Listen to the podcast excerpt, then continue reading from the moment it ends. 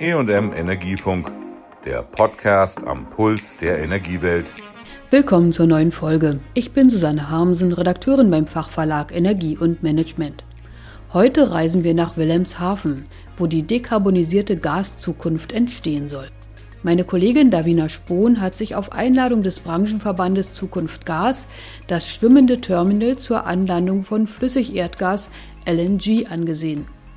Zugleich entfalteten Gasunternehmen wie Uniper und Wintersaldea ihre Pläne für die Zukunft. Von heutigem grauen Gas, also Erdgas mit Treibhausgasemissionen, soll der nächste Schritt zu blauem Gas führen.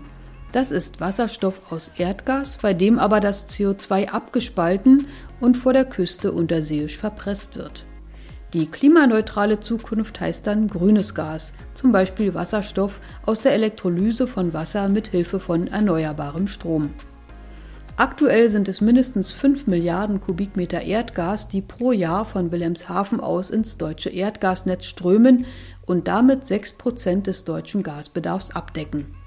Mit den schwimmenden Terminals in Brunsbüttel, Lubmin und Stade sollen zusammen über 30 Milliarden Kubikmeter Erdgas nach Deutschland kommen, etwa die Hälfte der Menge, die zuvor über die Pipeline Nord Stream 1 aus Russland nach Deutschland importiert worden ist.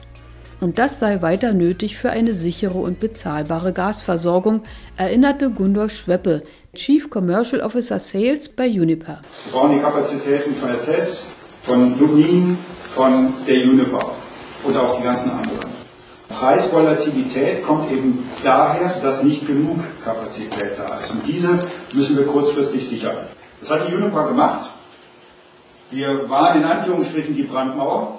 Ähm, wir haben dafür gesorgt, dass zu jeder Zeit Kunden Angebote bekommen haben. Wir haben die Volumina zur Verfügung gestellt, obwohl die russischen Mengen nicht mehr gekommen sind, aber wir haben auch einen Preis gezahlt. Wir sind verstaatlicht worden. Das haben wir uns so nicht gewünscht. Aber am Ende des Tages war die Entscheidung richtig, weil sie dazu geführt hat, dass das ganze System standgehalten hat. Die Energiekrise durch den Ukraine-Krieg beinhalte auch Chancen, die in der Stadt an der Waterkant gut genutzt werden. Nicht nur die Perspektive der kurzfristigen Versorgung sei hier sichtbar, auch der Schritt Richtung Wasserstoff sei in Wilhelmshaven vorgezeichnet. So werde über das LNG-Gesetz der Bau auch von stationären Anlagen in Brunsbüttel, Stade und in Wilhelmshaven geregelt. Diese müssten jetzt schon für den Umstieg auf Wasserstoff geplant werden. Laut Gesetz dürfen sie nur maximal bis Ende 2043 mit fossilen Energieträgern betrieben werden und müssten danach für den Import von Wasserstoff oder anderen erneuerbaren Gasen bereit sein. Der Kasseler Öl- und Gaskonzern Wintersaldea treibt an der Nordseeküste seine beiden Projekte Blue High Now und Connect Now voran, erläuterte auf einer Schiffsfahrt der Vizepräsident für Wasserstoff- und Kohlenstoffmanagement Andreas Möller. Wir haben hier optimale Voraussetzungen identifiziert für die Errichtung einer blauen Wasserstoffanlage und einen, einen Art Steamreformer, den wir hier errichten wollen und dann halt die, die Pipeline-Infrastruktur hier dann auch zukünftig zu nutzen für ähm, Wasserstofftransport in Richtung Ruhrgebiet. Das Unternehmen setzt beim Projekt Blue High Now auf Geschwindigkeit und will erdgasbasiert in die Wasserstoffproduktion starten, voraussichtlich schon ab Ende 2028. Dann sollen in Wilhelmshaven jährlich etwa 5,6 Milliarden Kilowattstunden blauer Wasserstoff produziert werden, was in etwa dem dreifachen Energieverbrauch des Wolfsburger Volkswagenwerks entspricht. Das Erdgas soll aus Norwegen kommen. Bei der Dampfreformierung entsteht neben Wasserstoff auch Kohlenstoff, den Wintersaldea in Form von CO2 auf dem Schiffsweg wieder nach Norwegen transportieren und dort unter dem Meeresboden verpressen will. Möller spricht von einem Kohlenstoffkreislauf, der auf diese Weise aufgebaut werden soll. Diese CO2-Einlagerung will das Unternehmen auch für Industrieabgase anbieten im Projekt Connect Now. Dafür soll voraussichtlich 2025 die finale Investitionsentscheidung fallen. Die Wirtschaftsförderungsgesellschaft Wilhelmshaven koordiniert die strategische Entwicklung des Standortes. Ihr Geschäftsführer Alexander Leonhardt preist die Vorteile des Standortes mit der nur 60 Kilometer entfernt liegenden Erdgasfernleitung, in die künftig Wasserstoff eingespeist werden soll. Zum Alleinstellungsmerkmal Wilhelmshavens gehöre zudem, dass die Region 75 Salzkavernen in Betrieb hat mit weiterem Ausbaupotenzial. Diese Speicher halten heute Erdgas vor und könnten künftig Wasserstoff einlagern. 1500 bis 2000 Arbeitsplätze in Wilhelmshaven verspricht man sich von der grünen Zukunft, sagte Leonhard. Beim Thema Produktionsleistung Wasserstoff haben wir im Jahr 2031 6,5 Gigawatt an Leistungen. Das entspricht 40 bis 60 Prozent des nationalen Wasserstoffbedarfs im Jahr 31. Wir produzieren, wir importieren das ist eine Kernbotschaft, die hier bringen werden. Und die zweite ist die Elektrolyse. Die Megawattleistung in Elektrizität sind um 6,5 Gigawatt. In einer Energiedrehscheibe sollen zudem die regionalen Synergieeffekte von Energieerzeugung und Verbrauch genutzt werden.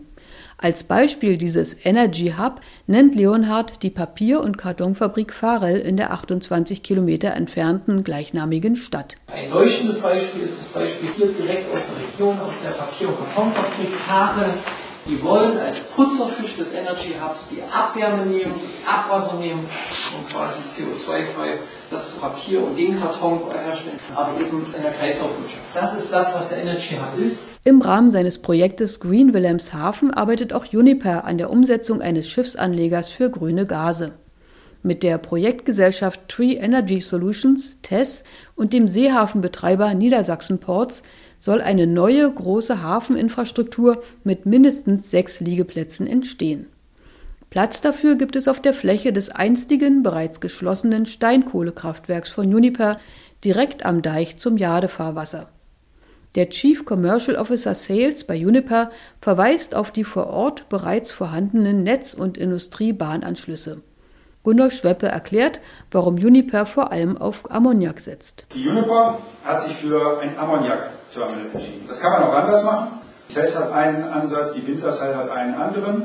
Ich glaube, alle Lösungen werden gebraucht werden. Und abgesehen davon sind sie technologieoffen. Warum haben wir uns für Ammoniak entschieden?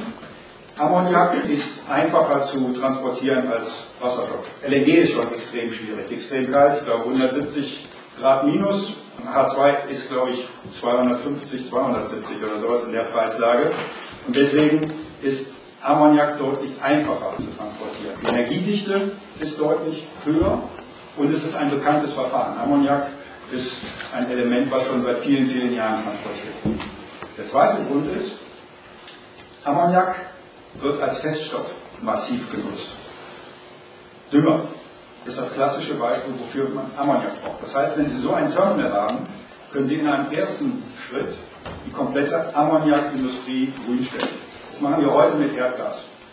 Wir reden über ca. 3 Millionen Tonnen per annum Ammoniak in Deutschland. Das sind ungefähr 25 Terawattstunden an Erdgas, was Sie heute brauchen. Das können Sie mit so einem Terminal ersetzen. Wenn Sie hier den grünen Ammoniak anliefern, benutzen Sie die gleichen Güterwaggons, die gleichen LKWs, die gleiche Infrastruktur, wie Sie das heute tun. Und Sie können sehr einfach anfangen, eine Industrie grün zu stellen. Das ist viel schwieriger, wenn Sie den Schalter umstellen wollen von Erdgas auf H2. Sobald die Wasserstoffinfrastruktur mit Speicher und H2-Backbone weit genug fortgeschritten ist, will Uniper den zweiten Schritt in Wilhelmshaven gehen und mit der Aufspaltung des Ammoniaks beginnen, voraussichtlich 2029. Zudem plant Uniper die Produktion von grünem Wasserstoff mit einem Großelektrolyseur. Gundolf Schweppe. Der dritte Punkt ist die Großelektrolyse. Wir starten mit ungefähr 100 MW elektrisch, Zielkorridor etwa 2027, erst im Testbetrieb, auch das auf dem Gelände Masterplan. Und das Ziel ist, gegen 2030 dann auf 1 Gigawatt hochzufahren. Der Offshore-Wind liegt vor der Tür, ist offensichtlich. Insofern bin ich zuversichtlich, dass wir das auch hinbekommen. Uniper geht davon aus, dass der Elektrolyseur in der Endausbaustufe in Kombination mit dem Ammoniak-Importterminal rund 300.000 Tonnen grünen Wasserstoff liefern kann, was 10 bis 20 Prozent des für 2030 erwarteten Bedarfs in ganz Deutschland entspricht. Allerdings warnt Schweppe davor, dass bis zum grünen Gas die Versorgungssicherheit mit Erdgas für die Industrie gegeben sein muss. Es ist wichtig, dass wir heute die Industrie halten. Sie haben vielleicht mitbekommen, dass äh, Covestro in Dormagen sein Ammoniakwerk derzeit stillgelegt hat. Ob die es je wieder hochfahren, wissen wir nicht. Hauptversammlung BASF, zwei Ammoniakwerke, eins haben sie stillgelegt. Ob es wiederkommt, keiner weiß es. Und das wird das Entscheidende hier sein, dass wir jetzt die Versorgungssicherheit garantieren, damit wir in Zukunft auch noch Ammoniak H2 liefern können für die Industrie, die hier vor Ort ist. Wenn wir Pech haben, wenn wir es falsch machen, haben wir nachher keinen Kunden mehr, den wir beliefern können. Das war der Bericht von der Reise meiner Kollegin Davina Spohn nach Wilhelmshaven, woher heute Erdgas und binnen weniger Jahre auch klimaneutrales Gas für Deutschland kommt. Tschüss, sagt Susanne Harmsen. Das war der E&M Energiefunk. Bleiben Sie voller Spannung.